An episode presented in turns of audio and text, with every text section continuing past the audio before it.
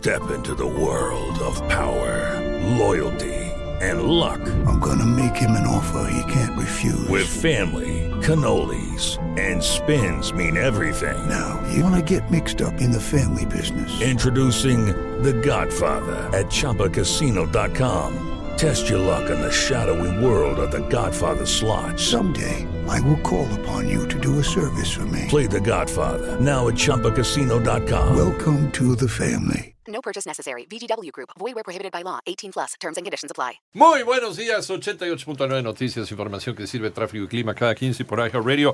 Panorama informativo transmitiendo en vivo viernes 3, viernes 3 de julio del 2020.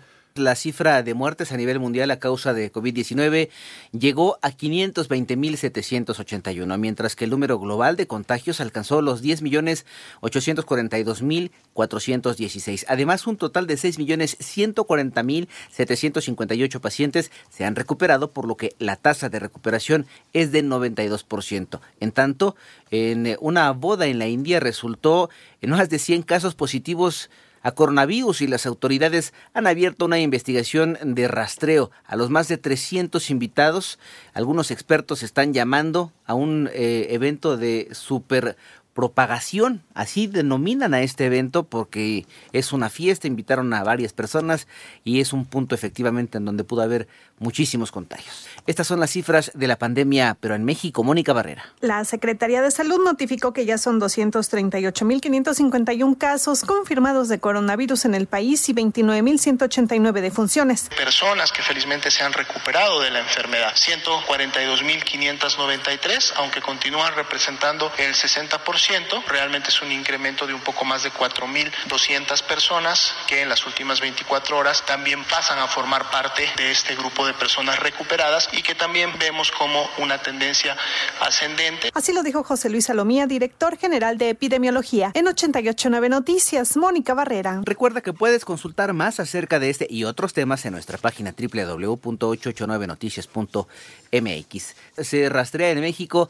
a una banda internacional dedicada al robo de datos bancarios. Manolo Hernández. México se ha convertido en el refugio de algunos delincuentes y bandas internacionales. En Cancún y diversos destinos turísticos se ha detectado la operación de una banda procedente de Rumania que estaría involucrada con el lavado de dinero y saqueo de cajeros automáticos. Es por esto que el FBI solicitó a las autoridades mexicanas su colaboración para rastrear las propiedades y transacciones de quienes son señalados como líderes de la banda, por lo cual la unidad de inteligencia financiera investiga a Florian Tudor, presunto líder de la banda, y sus socios Adrián Constantín Tiugan y Adrián Ninel Enachescu. La banda llegó a controlar 100 cajeros con chips instalados en ellos y en promedio cada máquina copiaba cada mes unas mil tarjetas, retirando alrededor de 200 dólares de cada una de ellas, es decir, 20 millones de dólares mensuales. En 88.9 Noticias, Manuel Hernández. En más del panorama nacional, el ataque a un centro de rehabilitación en Irapuato que dejó un saldo de al menos 28 personas muertas habría sido ordenado por el líder de la organización criminal conocida como el Cártel Santa Rosa de Lima,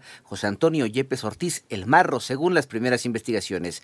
Y abogados de José Ángel Casarrubias, el Mochomo, quien estaría vinculado al caso de Ayotzinapa, habrían participado en un soborno de varios millones de pesos entregado al personal del juzgado segundo de Distrito Penal del Estado de México a cambio de que lo dejaran en libertad. José Ángel Casarrubias sí fue liberado, aunque inmediatamente se le recapturó y actualmente se encuentra arraigado por una acusación ajena a la desaparición de los estudiantes.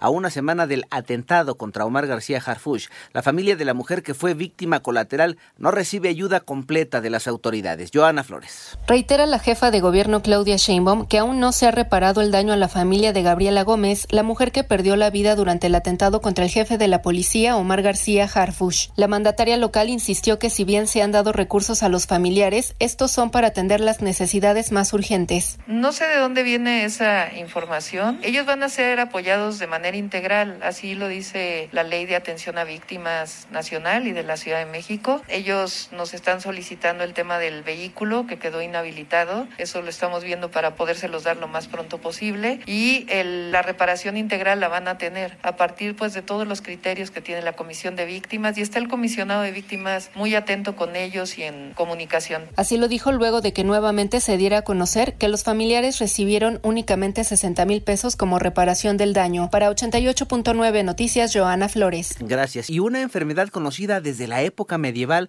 ha resurgido en Mongolia obligando a que se decrete un nuevo confinamiento para evitar su propagación. Se trata de la peste negra o bubónica que provocó la muerte de al menos 200 millones de personas en Europa. En tanto, el gobierno de Reino Unido reconoció al jefe del Parlamento venezolano Juan Guaidó como presidente interino de ese país, con lo que evita que Nicolás Maduro tenga control sobre el oro venezolano en bóvedas del Banco de Inglaterra. Y el Congreso de Estados Unidos aprobó una ley que penaliza a los funcionarios chinos que aplican las nuevas reglas de seguridad contra Hong Kong, así como a los bancos que cooperan para infringir la autonomía de ese territorio.